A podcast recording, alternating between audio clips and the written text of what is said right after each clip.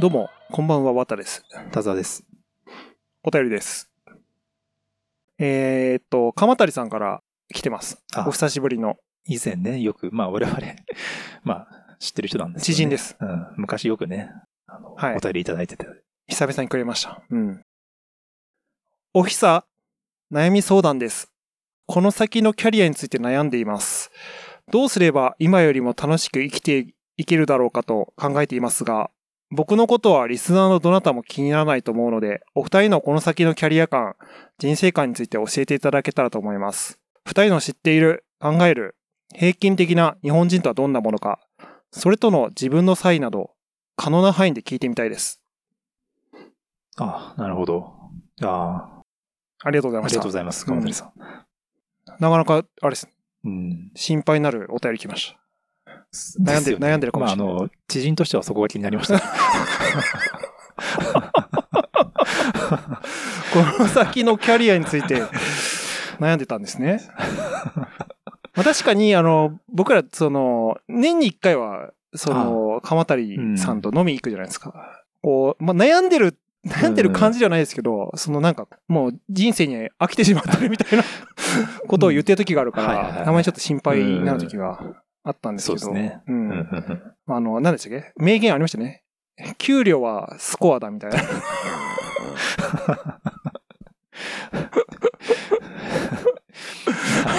っていうなんかね、ちょっとそういう、あなかなかの面白いお方なんですけど、イケイケなうんイケイケなんですけどね。だからイケイケがゆえに、そうなんかキャリアについて悩んでるっていう感じはし,、しないというか、いや、てか、まあ仕事ですごい活躍ね、してる人だから。うん、もうバキバキですからね。バキバキ。うん。そうそう。いや、だからね、これまあ、ぼ、僕らも、ああれですよね。まあ、よくね、3人とかで集まると、うんまあ、悩み相談、悩み相談っていうか、なんつうの、うんまあ、みんな、そのモン、モラトリアムではあるじゃん。はいはいはい。だから、こういう話はするんですけど、うんまあ、どうでしょうね。キャリア、どうすれば今よりも楽しく生きていけるか。てか、あの、なんかキャリア感とかあります？そもそも。その、田沢さんは。あ僕は特にないタイプなんでね。あの、そんなないですよね。うん。もいや特にないですね。だから、人よりもない方だと思う。うん。なんか、そういうことに対して、田沢さんってやっぱり、その、その時々で楽しめるというか、あの、うん結構その人との出会いとか、うんあの、後天的なところで、あ、こうしていこうみたいな、結構ね、選択をされたりするから。ねただ、僕の場合は、楽しくないですよね。楽しくない。うんこれは、僕のその、人生の重要な要素の一つで、その、かといって楽しくはないんですよね。楽しくなかったんですか？そ、そこなんですよね。なんて言うんだろう。いや、まあ結局、振り返ってね、こう、はい大変な時期とかもうん、充実はしてたんですよ。うんだし、今はすごい糧にはなってるんですけど、楽しかったかどうかっていうと、別に楽しくはなかったんですよね、別に。なんかただただ、つら、なんか辛かったなと思って、なんか苦悩、苦悩してただけだから、うん。その、楽しい人生、生き方うんを知ってるわけでもないんですよね。なんか、常に悩んでるんで、うん。で僕も知りたいですね。楽しい生き方を。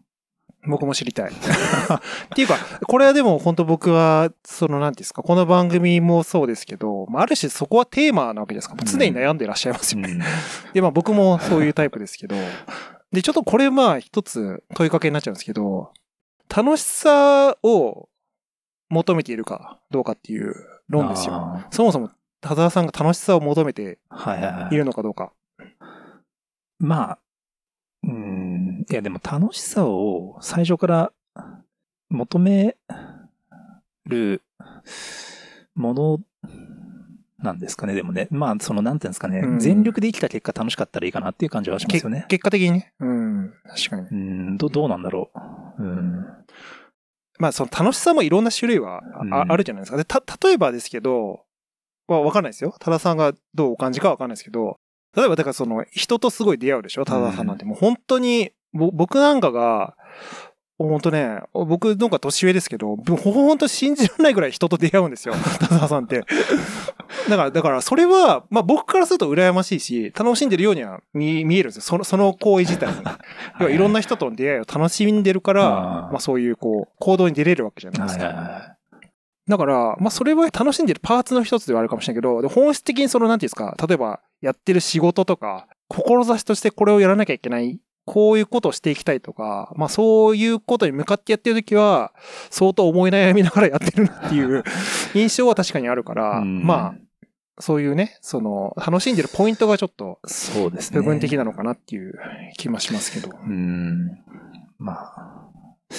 うん。なんかまあ、なんかこう、ずっと常に今のままの自分ではいけないっていう、そういう感情に振り回されてるって感じがあって、で、それとどう付き合っていくか、抗っていくかみたいなところで、生まれる行動みたいな、んする、すべてが、うん人と出会うのもそうかもしれないですよね。うん。うんただ単純に楽しいからっていうわけでは多分全然なくて、一体自分はどうしてそんな風にしてるんだろうっていう。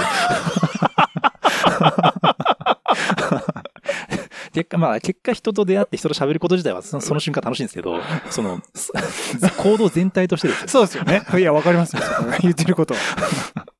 いや、なんか、これあの、ちょっと、あの、幸福論的な話になっちゃうんですけど、なんか、そ、その辺って、あの、どう思います？やっぱりなんか、そう、芸術家たるものを、あの、幸福な芸術家ってあんまりいないかったじゃないですか、やっぱり。うんはいまあ、幸福な芸術家が一部いるのかもしれないですけど、だから苦悩しながら何かを生み出して、苦苦しんだまま死んでいくみたいな、はいはいはいよくある上等句ですよ。うんだからなんか、そもそも幸福が訪れるかどうかっていうのは、なんか、あの、何か成し遂げても、その、ね、来ない可能性もあるなと思って。うん。その、まあでも、目安として死ぬ瞬間にうん何に後悔するかだと思うんですよ。ああ、なるほどね。そう、あの、なんかもう全力で、まあ例えば芸術家だったら全力でしっかり自分のあの作品を作り続けて、悔いなく作り切ったって思えたら、うん。それがいいと思うから、うん。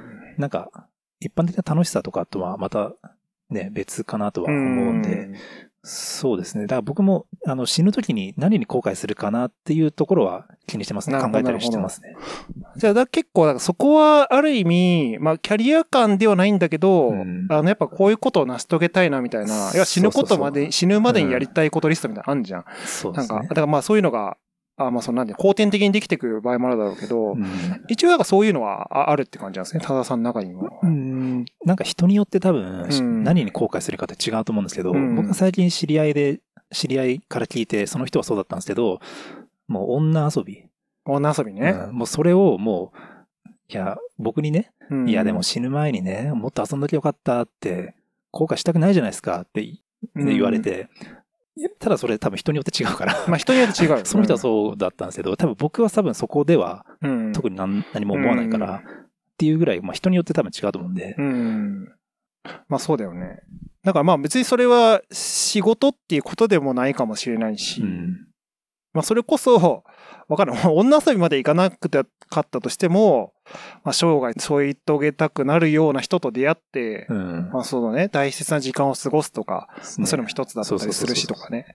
あと、まあ、あの、多田さんの場合は、その、あの、学習意欲というかさ、うんなんかそういうの強いじゃないですか。やっぱりこう、学んで、こう、自己投資していくというかさ、うんそれはすごい感じますよね。なんかそれ自体が、まあ、キャリア感じゃないんですけど、ちょっとなんかそういう、なんつうの、その、じ自分のやるべきことをするために、ちゃんとこう学習をして、あの、アウトプットにつなげるというかさ、そういうふうには見えてますけどね、なんかね。だから、それは、あの、羨ましい部分もあるんですよ。そういったなんか、うんあの、わかんない。多田さんが楽しんでるかは知らないけど、楽しそうには見えるというか、すごい前向きじゃん。何よりですね、だとしたら。僕はあんま自信ないですね、そこ。いやいや、だからもう、片やさ、僕なんてのは、もうそれこそ怠惰の塊ですから。なもんでこの病気になってるわけですからね、僕は。だから、あの、普通の、僕の話で言うと、あの、ね、ちょっとそういう、生涯付き合わなきゃいけない病気にもなりましたんで、最近、だからようやくなんかそういうのを考えるようになりましたね。なんかこう。あだって、わかんない。本当あと17年で死ぬかもしれないうんじゃないですか。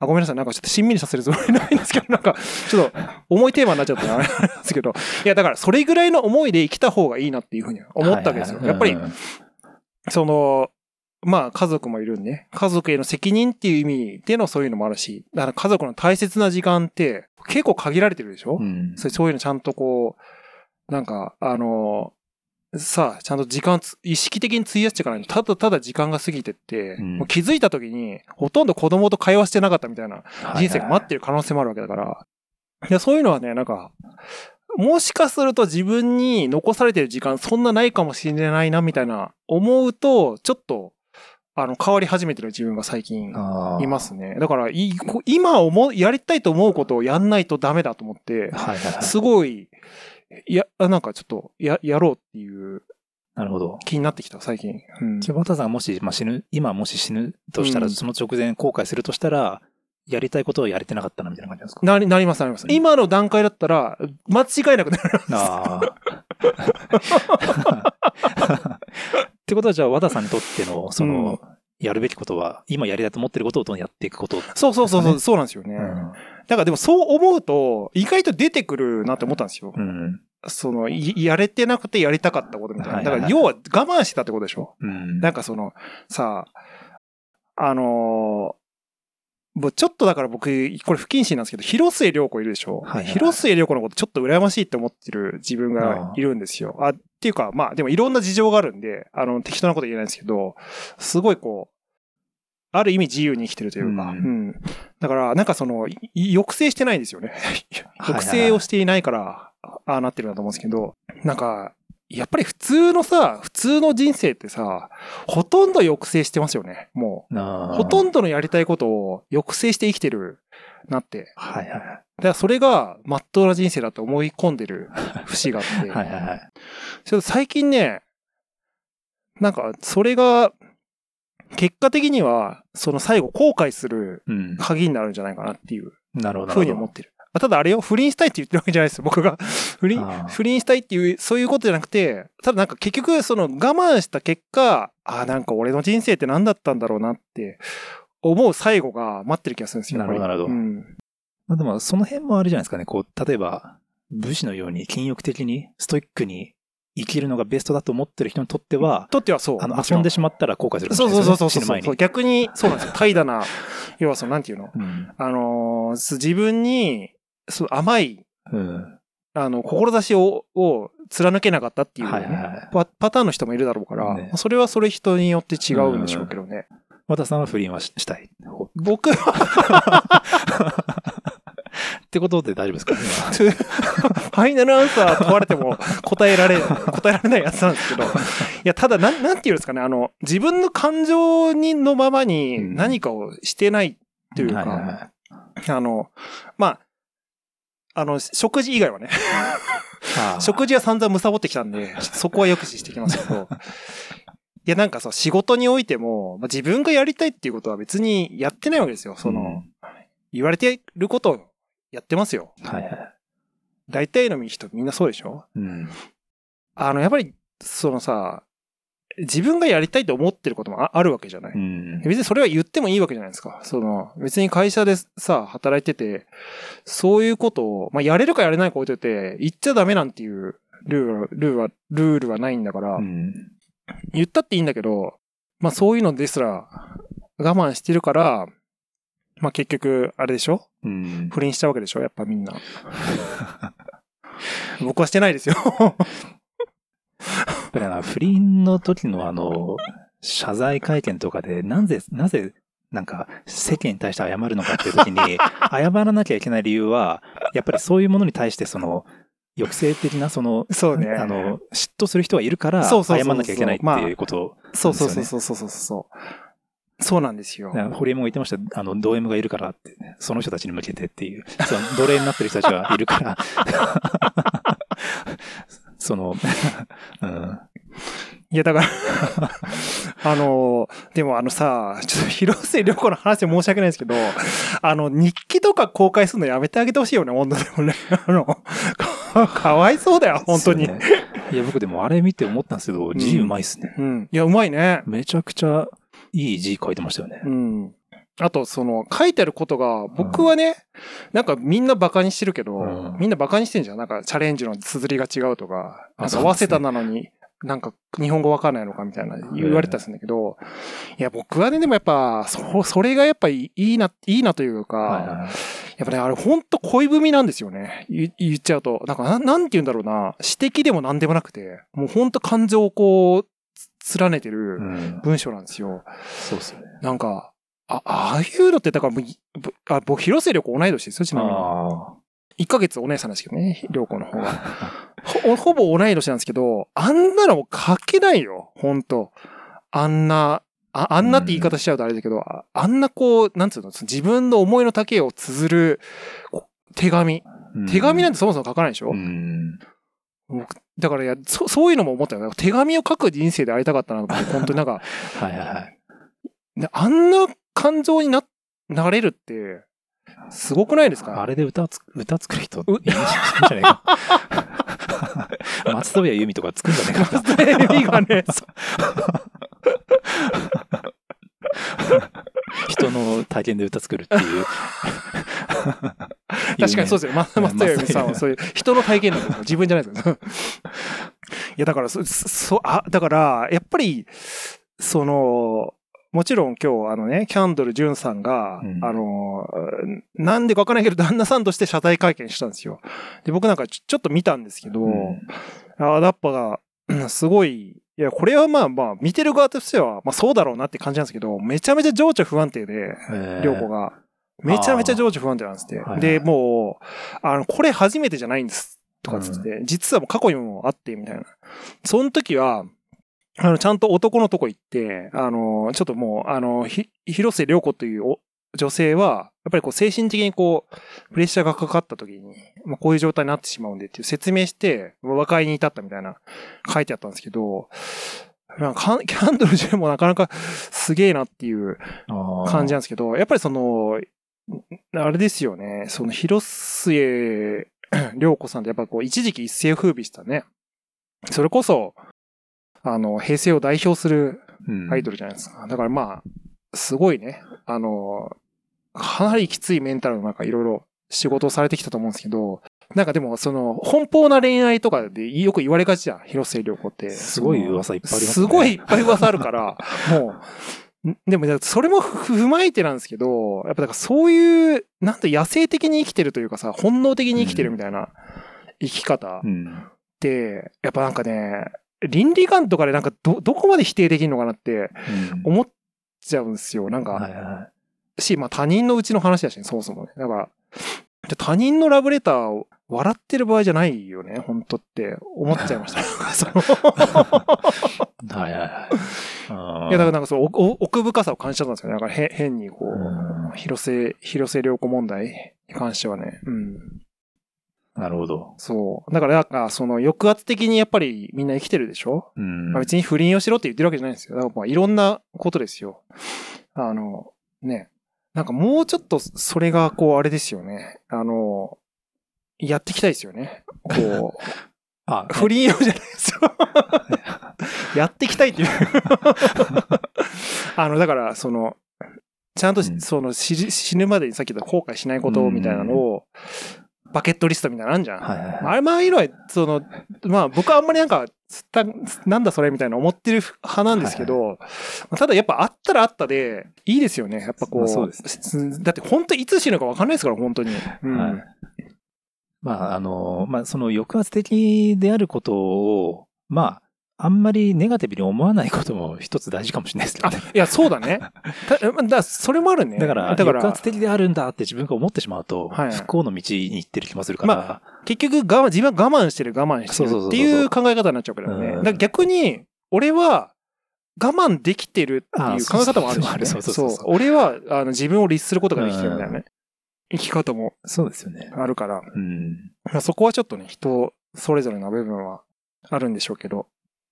確かにだからその僕の場合は健康面で言ったら、律した方がいいことたくさんあるじゃないですか。で、今、あの、ちょっとずつ頑張り始めてるわけですけど、律した方がいいことも決めた方がいいのかもしれない、ね確かにでもちょ。っとちっちゃくななりまちょっとちっちゃくなったでしょ、うん なったなった。ちょっとね、ズボン履けるようになってきたよ、あの、ゴムじゃないやつ。や、それ、あいやいやいや、無言でうなずかないよ。心配そうな表情で見るのやめてほしいんですや、だから、やっぱり、あの、律することも大事なこともあるじゃないですか。要は。その今言ったようにその健康を維持するために律する。まあ、田田さんだったら、その自分のストイックさを追求するために、ちゃんとこう学びを得てやるとか、そのその時間を確保するとか、うんなんかその、あれでしょうね、切り分けみたいなのをうまくつ作っておくと良いんですかね、やっぱね。うんなんか全部律するのはやっぱり辛くなっちゃうし、逆にもう、なんていうの、全部やりたい放題だと、それはそれでダメな人になってちゃうかもしれないし、みたいなうん感じで、まあ、何のために律するかがちゃんと分かってれば。確かにね。うん。うん。これでもさ、あの、こういうのってさ、もちろんその、あの、鎌谷先生もね、悩まれてると思うんですけど、もう多分おそらく、その、日本社会が、ま、迷ってる、悩んでるじゃないですか。はいはいはい。あの、だからさ、平均的な日本人はどんなものかって鎌谷さんも言ってくれてますけど、うんその平均って何なんでしょうね。そう、だから悩んでいる日本、悩める日本人、悩める僕ら。うん。っていうなんか結構死後がでかいんですけど、平均的な日本人ってさっき言ってた抑圧されてる人たちっていうことなんですかね。なんか、な、何に悩んでんだろうな、みんなっていうね。ああ。うん。平均、あの、田沢さんが思うに典型的な日本人像って、そのどういうイメージですか？今、今まあでもこの時代。うーん、でも多分、世間が思ってる感じと近いのかもしれないですけど、まあ、うん、なんですかね、まあ、サラリーマンとして、うん。こう、まあ安定的に、こう、まあ、過ごしていくみたいな感じ？まあそういうことですかな。よね。うん。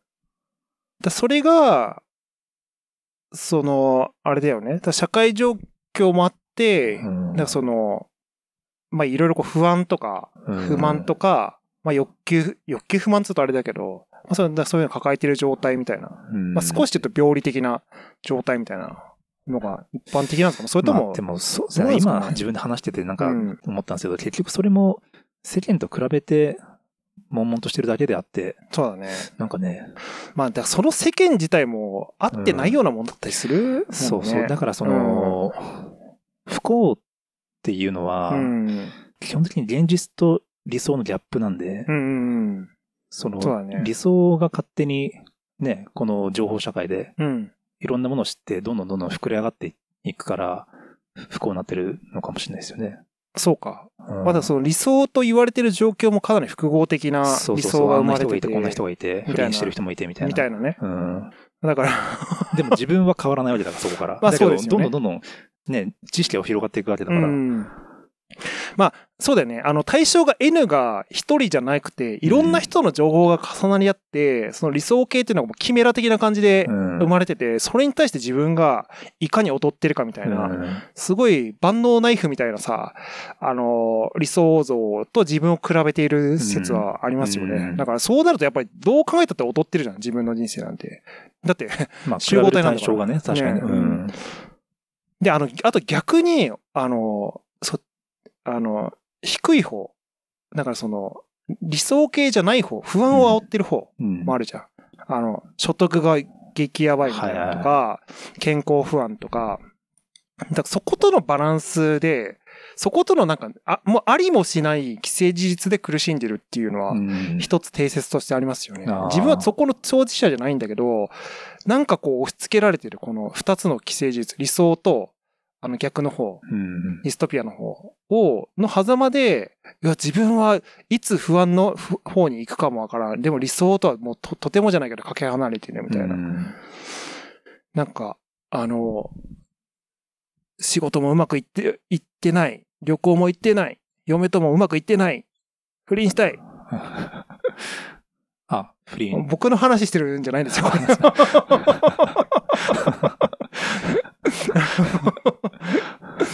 いや、だから、やっぱこうなってっちゃうなっていうね、マインドとしては。うんだからその平均的な日本人っていうのが、実はそこのこう、なんつうの、その、狭間ですごいこう、パラノイアになってる状態というか、うんそれがある意味、その僕ら、あの、一人一人に、そういう、こう、な何割かそういうのが入ってる。まあ、そのポジティブな人は、ある程度ね、まあ、ポジティブかもしれないけど、やっぱでも何らかこう、このパラノイアを、あの、受けちゃっててう、ん。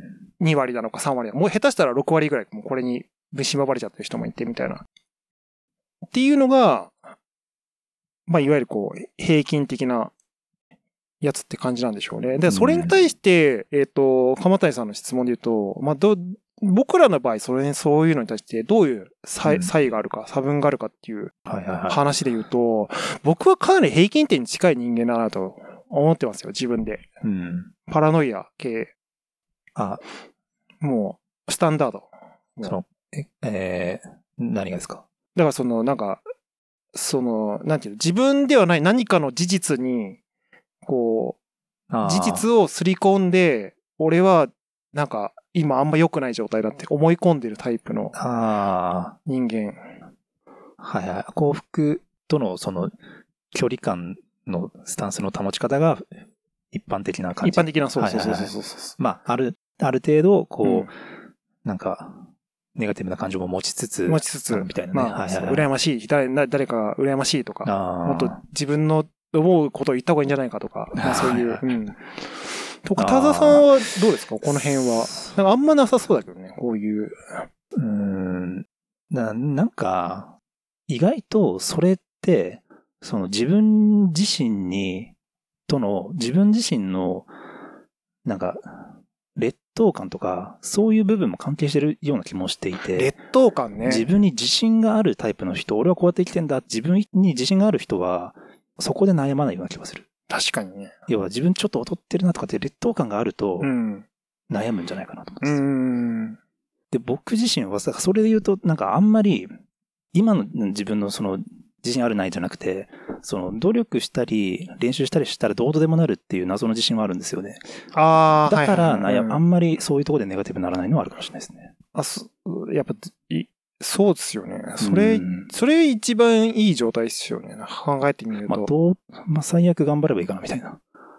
いや、いい、いいですね。すちょっと、それ金言として、ちょっと、今日のファイナルアンサーにしますけど。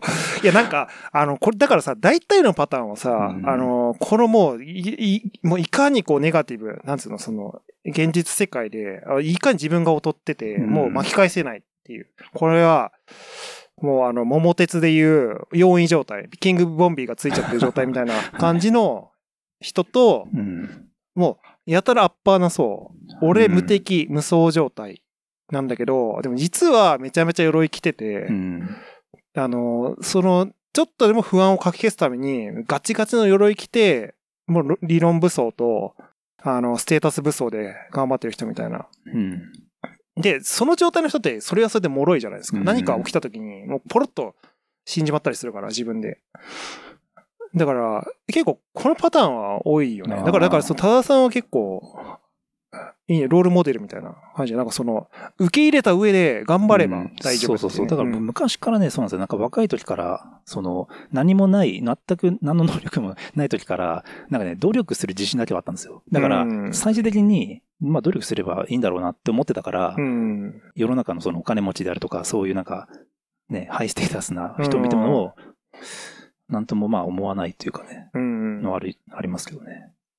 なんかでも、あの、本来だからそういうのがもっと楽しめるといいんでしょうね。なんか、まあ、ないものねだりで結構さ、止まっちゃったりするんですけど、なんか、例えばさ、ドラクエ、ちょっとまあ人生をドラクエに例えるのどうかと思うんですけど、ドラクエとかでさ、あの、あのファイナルファンタジーでもいいんですよ。うんたださんなら、なんか、あの、やっぱレベル上げしてる瞬間ってすげえ楽しいじゃないですか。なんか、あのどんどん強くなっていくというか、はいだから、まあ、あれはだから成功体験がね、経験値とレベルっていう感じで、あまあ、明らかな形で見えるから楽しいっていうのはあるんだけど、で、本当はその、ラスボス倒す瞬間よりも、そのプロセスが一番楽しいはずなんですよ。確かに。いやう、んそれめっちゃいいですね。いや、僕も実際ゲームでもそれ好きだし、うんそのリアルでも僕そういう、それが楽しい感じしますね、自分で。楽しいリアルでもそうそう、なんかレベル上げしてるって先進まないみたいなのもそれはそれで楽しいな。そうそうそうそうそう。で、それめ、たまにめちゃめちゃ強い敵に出会ってうん、ボッコにされるわけじゃないですか。うんでも、一回ちょっと死んで、あの、教会で蘇って、ねちょっと一旦ちょっと武器とか、経験値ためっかみたいな感じでやるわけでしょ、大体そうやってこう乗り越えていく流れがあるわけだけど、やっぱ考えたらあの瞬間ってすごい楽しい。なんつうの、うんあいつを倒すためにレベル上げするぞみたいな。うんで、すげえゲーム的に考えるとすげえ楽しい瞬間そうですね。だよなっていうか、うん。なんか、その、次のステージに行く、まあ、ゲームでいうところね、うんボスに向かっていくか、その前に一旦レベル上げしとくかっていうので、なんか僕、その、割とその20代とかレベル上げせずに、うん。どん。どん突っ込んでいったんですよ。で、そのタイミングで、まあ、うんボスにやられても多少はその、経験値分かってレベルアップするみたいな、そこでぐじゅぐじゅやってたんですけど、うんなんか、30超えたぐらいから、レベル上げが楽しくなって、そこで停滞するようになって。目的がレベル上げになっちゃうパターン。そうそうそうそう。全然、全然ラスボス倒しに行かないやつ今そうです、僕。いやまあでも、ぼまあでも、あの、変な話話ですけど、そそれはそれでなんかゲームの楽しみ方の一 一つだなって思うんですよ。なんか人生においても結構同じことが言えるなと思ってて、必ずしも目的を達成することだけが人生のゴールじゃないと思うんですよ。まあね要は楽しめたもん勝ちで、うん。そのレベル上げが楽しかったらもうそれでいいじゃないですか。まあね。ね。で、そのレベル上げの中でも、いろんな仲間と知り合うかもしれないし、スライムナイトをね、仲間にできるかもしれない。いや、同じ、仲間と同じ敵と戦ってレベル上げして、そうそうそうそうそう。お前同族だよな、みたいな。なんかそう雑魚キャラずっと倒して喜んでるだけでしょ。そうそうそうそう。そうなんですよ。予定調和な。そうそうそうならないようにしちゃダメですね。まあでもなんか、あのーすなんか分かりやすい、なんていうんですか、楽しみ方って、結構そういう考え方はああるよなと思ってて、だからほあのさ、結構勉強して、さ、やっぱり結果、みんな結果のためにももちろん頑張るから、うんもちろん目的は結果であっていいんだけど、だからでも結構だからそれで考えると勉強してる時間って辛くなっちゃうじゃないですか。うんなんか、レベル上げもこれ一緒だと思うんですよ。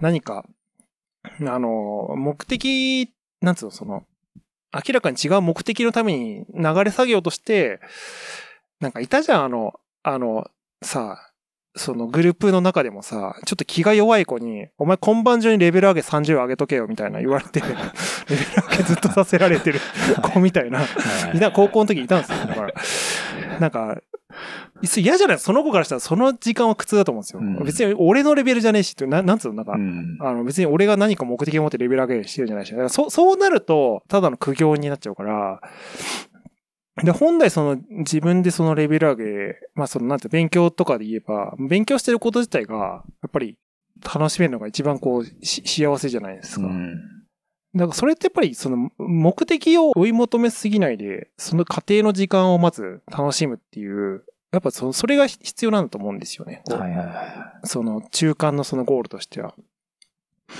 結構みんな結果をやっぱり追い求めすぎちゃう。のかなっていうのは思いますよ。うん。まあそうですね。うん。なんかさ、本当に仕事とかでもさ、あの、つまんない仕事いっぱいあるじゃないですか。うんで、まあ、つまんない仕事しょうがないんだよ。もうつつまんないもんだから仕事っていうのは大体。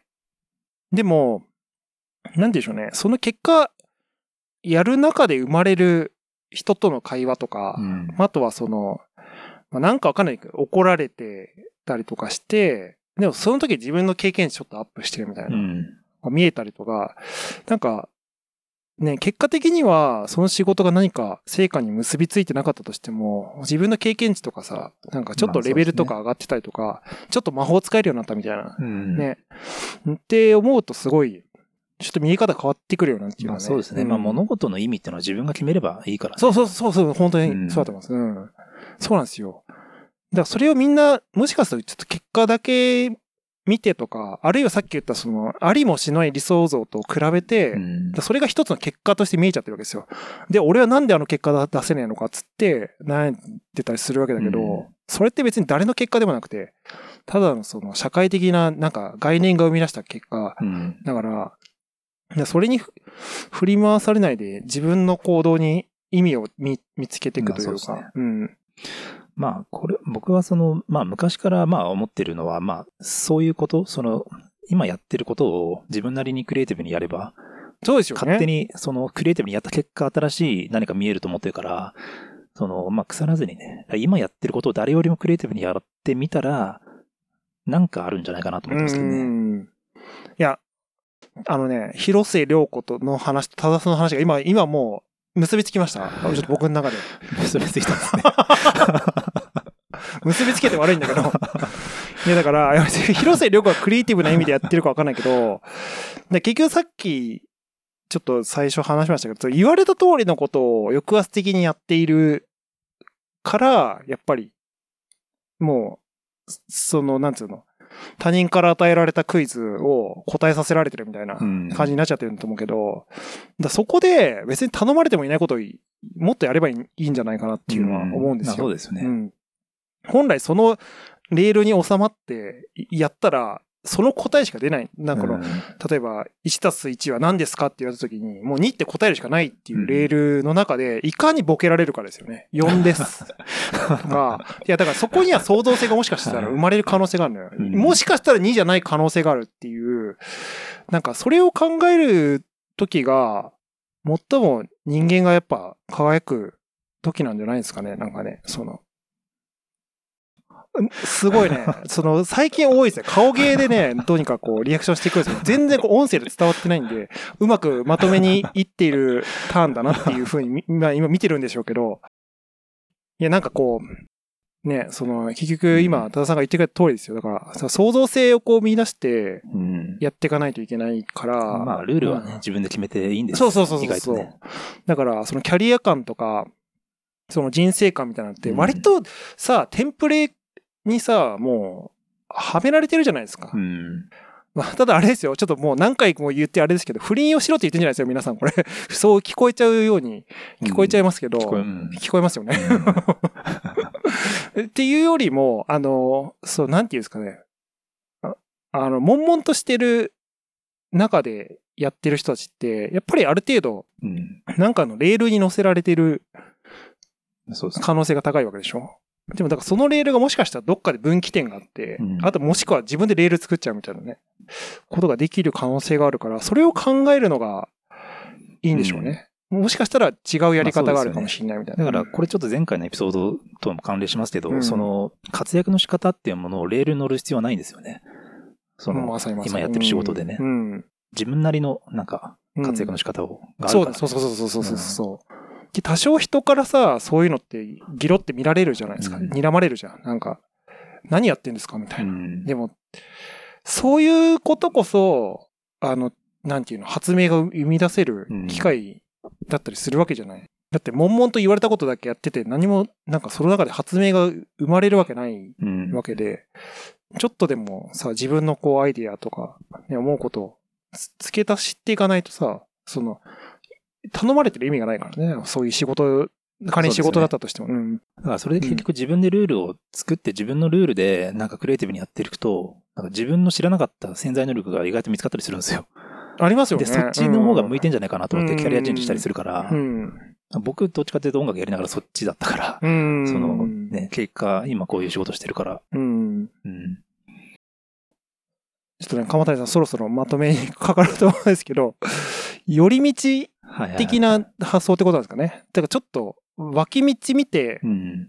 よ寄り道できるとこ寄って、あで、そこから何か、あれですか、なんかこう、楽しさを見出していくみたいな。ーう。うんん。なんか、ね、その、なんかただ電車乗ってて、ね、その電車乗ってるだけだとつまんないから、まあ、景色を見て、その景色を想像しながら一句書いてみるみたいな。ちょっと最後何言ってるかもう全然自分でも分かんなくなってきてますけど。ちょラブレター引きずりすぎじゃないですか？ちょっとね、あのね、あのね、ラブレターすげえいいなって思う。いや、だから、なんかその、うん。そそういう、だからね、こう、脇道それるようなうん。行動が実は重要なのかなと思うから、ちょっとなんか真面目にやりすぎてるみたいなところすごい僕も思うんですよね。自分のその人生において。ちょっとその真面目さみたいなのをもう一回問いただしてみるみたいなね、のはまあそうです。ね。ありなのかなっていうのはね、うん。思いますけどね。まあ、でもそれで言うとこの番組はその一つですからね。僕にとってのそのアクションアイテムとしては。はいはいはい。ちょっと脇道それてますこのこんなはい。話を。公共のなんかこういううん。Spotify とかってお届けしてるんで、こうなんかオナホの話とかしてるし、うん、だいぶそれてますよ。反社会的な行動だと思ってる。不倫来産なし。不倫、不倫、肯定してるみたいな話しちゃってるしね、もう。いや、なんか本当ね、まあだからこういうのがあるから発明が生まれる、ね、可能性があるっていううん。ことをね、ちょっと最後、強引にまとめとして持ってきました。ということで、鎌谷さん、いかがでしたでしょうか？よかったです。あのそういうねお題いただいて、はい、なんかね、結構いいですね、こういうあの切り込んでいただける。と、僕らもドギマギしながらしながら答えますんで、こうやって、ちょっと皆様もぜひね、なんかこういうお悩みとかあ、そうですねぜひぜひ一緒に悩んでほしいことがあったら、一緒に悩みながらお答えしますんで、ぜひ、またお便りいただけたらと思います。ということで、さようなら。ありがとうございました